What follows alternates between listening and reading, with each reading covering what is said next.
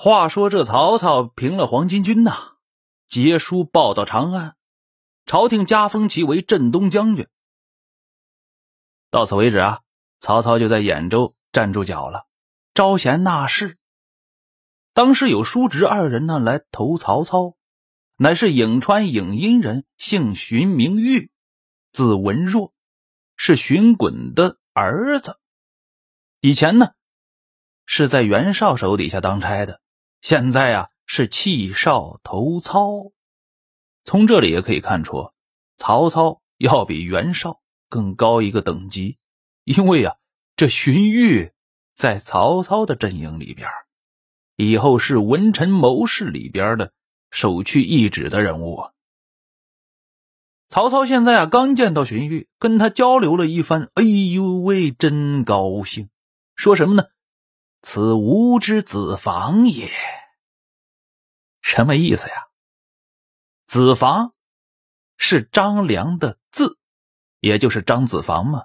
那可是辅佐汉高祖刘邦成就帝业的人呢。曹操说：“这荀彧就是我的张子房，你说这评价有多高啊？”于是啊，就封这个荀彧为行军司马，也算是不错了。因为当时曹操啊，官职也没多高。不是说两个人吗？叔叔是荀彧，侄子叫荀攸，也是首屈一指的人物。这个荀攸啊，字公达，海内名士。曾经被朝廷拜为黄门侍郎，这可是一个比较清贵的官了。后来啊，是弃官归乡，与他叔叔啊一同来投奔曹操来了。曹操啊，就把他授为行军教授。荀彧这边来了就来了呗，还带礼物了。他带的礼物啥呀？文臣谋士带的礼物啊，就是其他的文臣。荀彧说呀。某闻兖州有一贤士，今此人不知何在呀？还有贤士？曹操就问是谁呀？荀彧就说了，乃东郡东阿人，姓程名玉，字仲德。东阿以后，曹操的儿子曹植就被封为东阿王。东阿是个县，就是我老家那边。啊，当然那时候的东阿县呢。是东阿镇，东阿镇属于平阴县。现在，现在山东的东阿县呢，不是古时候的东阿县，哎，后边又改的。这个我们不多说啊。话说这曹操一听程昱，哎呦喂，也是个文臣呢，武艺闻名久矣。我也听说他的名字了，但是不知道在哪儿。于是遣人于乡间询问。访得呀，这程昱正在山中读书呢。曹操于是啊，拜请至。程昱一看曹操来请，赶快就来见他了。曹操接到程昱呀，大喜。程昱就跟荀彧说了：“这个荀彧啊，我们先说这个字儿啊，荀彧就是那个或或者的或，哎，多了两撇儿叫荀彧，叫彧。程昱啊，是一个日一个立啊。”上日下立，这个“玉”虽然同音，但是不同字啊。程昱就对荀彧说：“某孤陋寡闻，不足当公之见。公之乡人姓郭，名家，字奉孝，乃当今贤士，何不罗而治之？了不得了！如果说荀彧、荀攸、程昱他们的这个档次很高的话，当然荀彧是最高的哈。但是能够……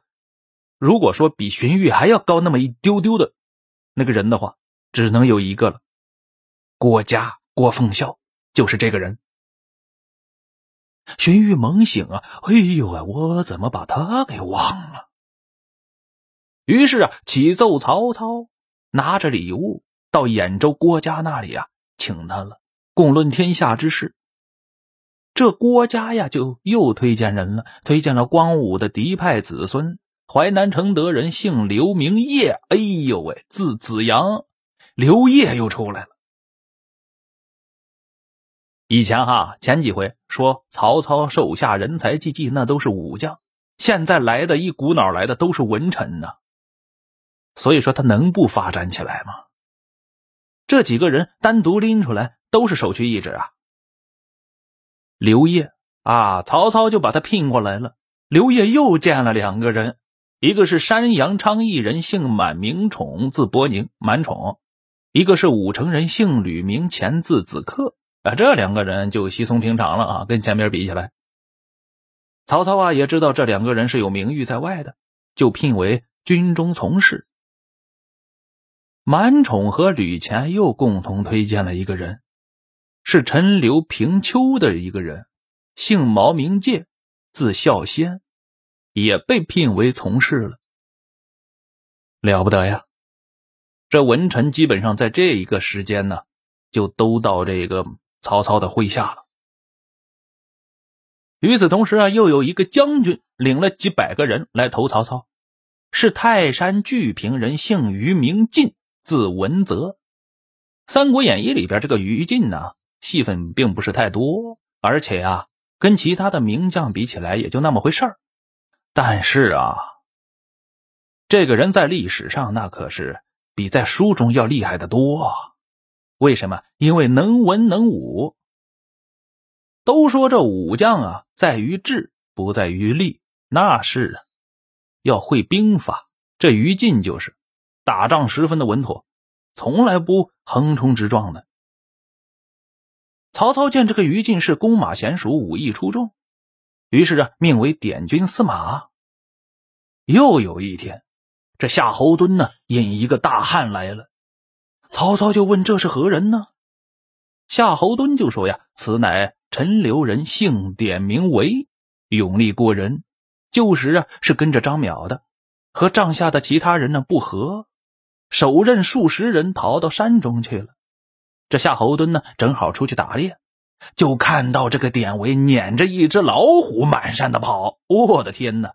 这老虎被他逼得不过，嗖的一下，直接越过山涧去了。哎呦，这人牛掰的不像不像话呀！于是啊，也收到军中了。典韦呀，什么概念呢？有人读三国啊，总结了一句话。专门是用在那个武将的排行榜的，就是一吕二赵三典韦四关五马六张飞，也就是关羽、张飞都比不过这个典韦。当然呢，这是一家之言哈。一吕就是吕布吗？二赵就是赵云，三典韦，四关关羽，五马马超，六张飞，嘿嘿，这样比的。其实啊。这到底谁更厉害一些啊？已经无从考证了。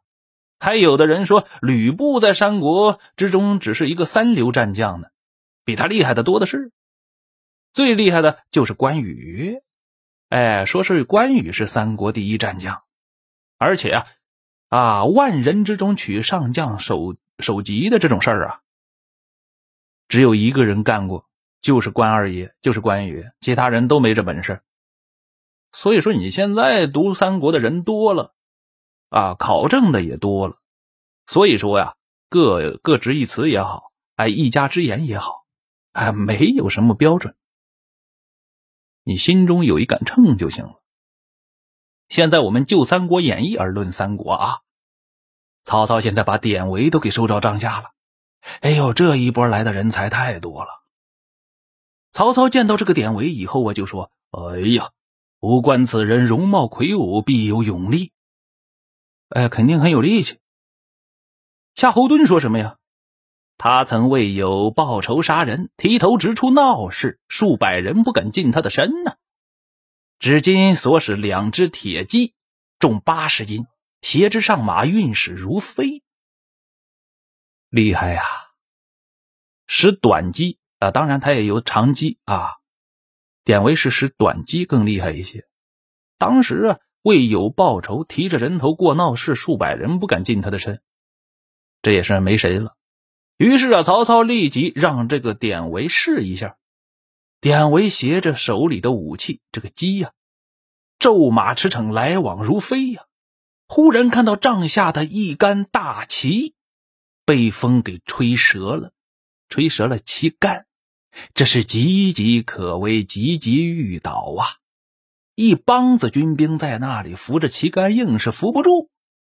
这典韦就下马了：“哎，你们起开！”喝退众军，然后啊，用一只手扶住这旗杆。